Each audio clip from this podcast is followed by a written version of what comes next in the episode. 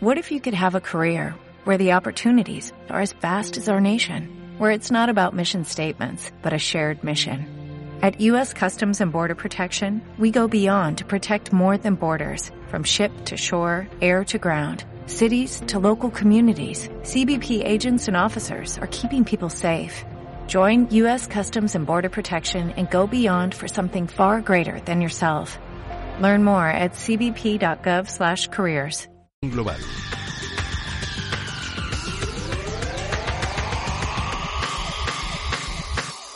Y me da muchísimo gusto volver a saludar y dar la bienvenida aquí en Visión Global en Radio Intereconomía, que siempre es su casa, a Roberto Moro de Apta Negocios. Roberto, muy buenas noches y bienvenido.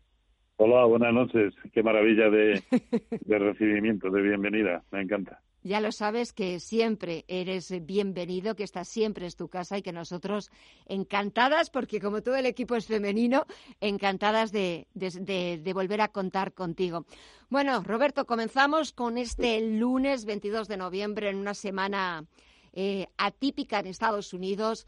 Celebran la fiesta más importante que tienen ellos, muchísimo más incluso que, que, Navidades, que es el Día de Acción de Gracias, este jueves día 25 de noviembre. Además, una semana pues con ese festivo, con ese puente, porque es verdad que el viernes hay negociación, pero solamente a media sesión. A las 7 de la tarde hora española ya cerrará sus puertas Wall Street. Y es verdad que esta semana uh -huh. con Black Friday, con el Cyber Monday, suele ser una semana que le es bastante propicia a Wall Street y a la renta variable norteamericana. Estamos viendo cómo van o vamos de máximo en máximo y tiro porque me toca. Sí, sí, eh, es que eh, parece como que nunca hubiéramos dejado de hablar. Eh, la sensación en los índices americanos es siempre sempiternamente alcista, ¿no? Y, y prácticamente así lo están poniendo de manifiesto todos los índices. Hoy el, el Nasdaq, que es el S&P 500 un nuevo máximo histórico, el Nasdaq también, aunque ahora esté ligerísimamente retrocediendo, eh, el de semiconductores de Filadelfia igual, eh, quizá los únicos que están renqueando un poquito, eh, si es que a esto se le puede llamar renquear, son Dow Jones y Russell 2000, ¿no? Pero todos los demás siguen con su excelente evolución alcista y, y por lo tanto pues hay que seguir apostando por ellos. Al final, eh, y como suelo decir, eh, nos hagamos los zapatos que nos hagamos en la cabeza, al final eh, si sigue para arriba y para arriba, pues hay que estar con la tendencia. Al fin y al cabo, esa es una, nuestra única misión, ¿no? Tratar de detectar la tendencia correcta. Bueno, pues hoy por hoy es muy evidente, sobre todo en los índices americanos, no tanto eh, en algunos europeos.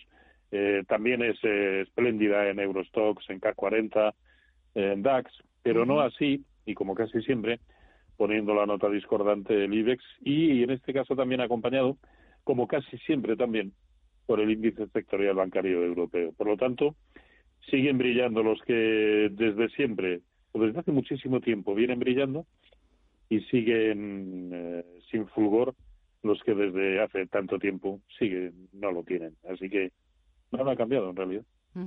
Nada ha cambiado y si algo ha cambiado dentro de, de lo poquito que ha cambiado es que, eh, como tú decías, esto sigue en tendencia, hay que seguir la tendencia. Es verdad que cada vez hay más voces eh, que se escuchan de que en algún momento tendrá que llegar esa corrección porque no es normal los años que llevamos de esa tendencia alcista y de sobre todo la bolsa norteamericana a marcar máximos tras máximos parece que no que no tienen techo. Pero mientras tanto, mientras la fiesta continúe, la fiesta dure, y la fiesta va a durar porque va a seguir Jerome Powell como presidente de la Reserva Federal, o ya lo ha confirmado el presidente estadounidense Joe Biden, pues ¿para qué vamos a negar la tendencia? Si es alcista, pues habrá que seguir al mercado que sabe más que nosotros. No, no, no, sí, sí, sí. Si al final por eso cada vez soy más terrorista del análisis técnico, lo que me digan los gráficos. Hace, hace mucho tiempo que he tratado, o sea, he desistido de entender la situación desde el lado macroeconómico, mucho tiempo. Entre otras cosas porque prácticamente en cualquier contexto histórico que nos situemos, eh, desde el lado macroeconómico siempre vamos a encontrar argumentos para justificar un escenario u otro.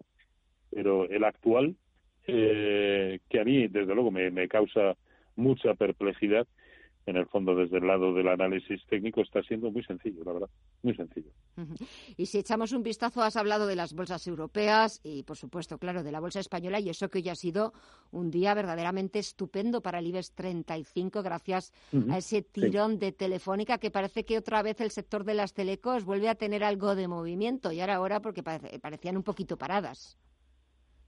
Sí, sí. Eh, al final ha venido muy bien eh, la OPA del eh, del fondo a Telecomitaria que ha animado a todo el sector, bienvenido sea, porque es verdad que estaba de capa caída, aunque es, también es cierto que, eh, que, que, bueno que los fundamentales tampoco avalan el hecho de que sigan subiendo demasiado, pero bueno todo lo que sea eh, recuperar terreno pues perfecto, ¿no? En el caso de Telefónica a mí en todo caso no me no me llega a agradar hasta que lo veamos por encima de 4.30, ¿no? En la franja 4.30, 4.40 pero bueno, todo lo que sea subir, al fin y al cabo sigue manteniendo una secuencia de máximos y mínimos crecientes, ¿no? Aunque en el medio y largo plazo, eh, pues desde luego no esté de capa caída, ¿no?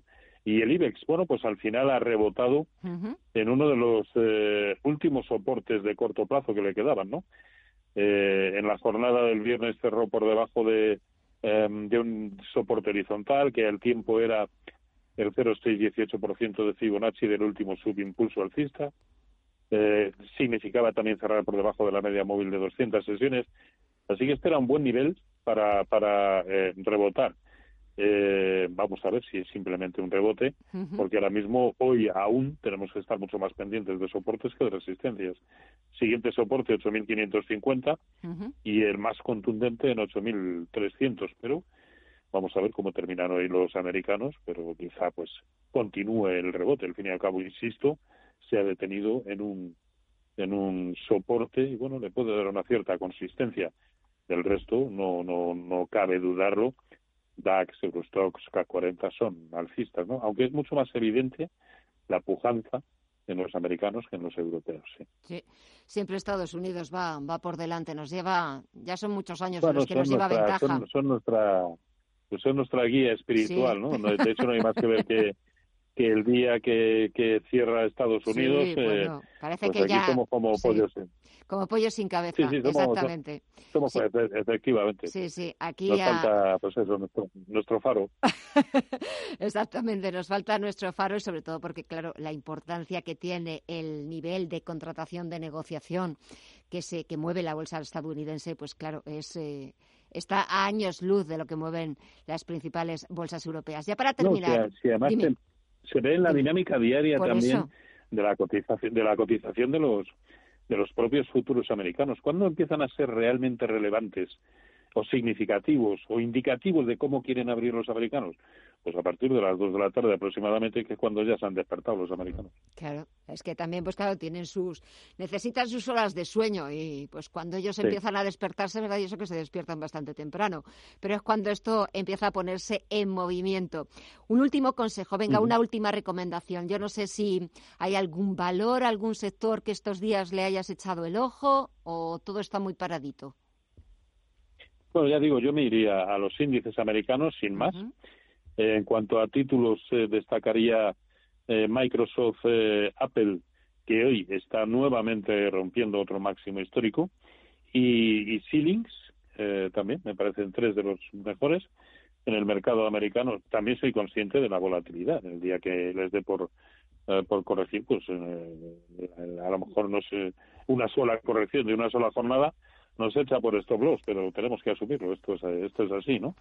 Y, y quizá otro subyacente, el euro dólar, cortos en euro dólar, una vez que ha perdido la zona de 1.13, a mí me parece que perfectamente puede continuar como mínimo hasta 1.09. Bueno, pues eh, echaré, estaremos muy pendientes sobre todo de esa relación euro-dólar. La verdad es que el billete verde últimamente está, está bastante disparado frente, frente a la divisa comunitaria y también frente, frente a la libra. Así que pues como todo, se, como todo ahora está de moda todo lo verde, pues seguiremos apostando por ese billete verde.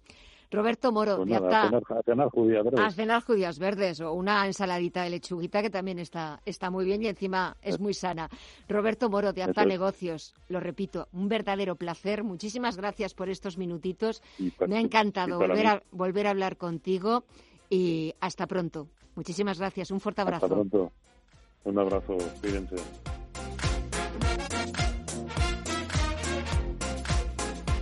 Y seguimos tomándole el pulso al resto de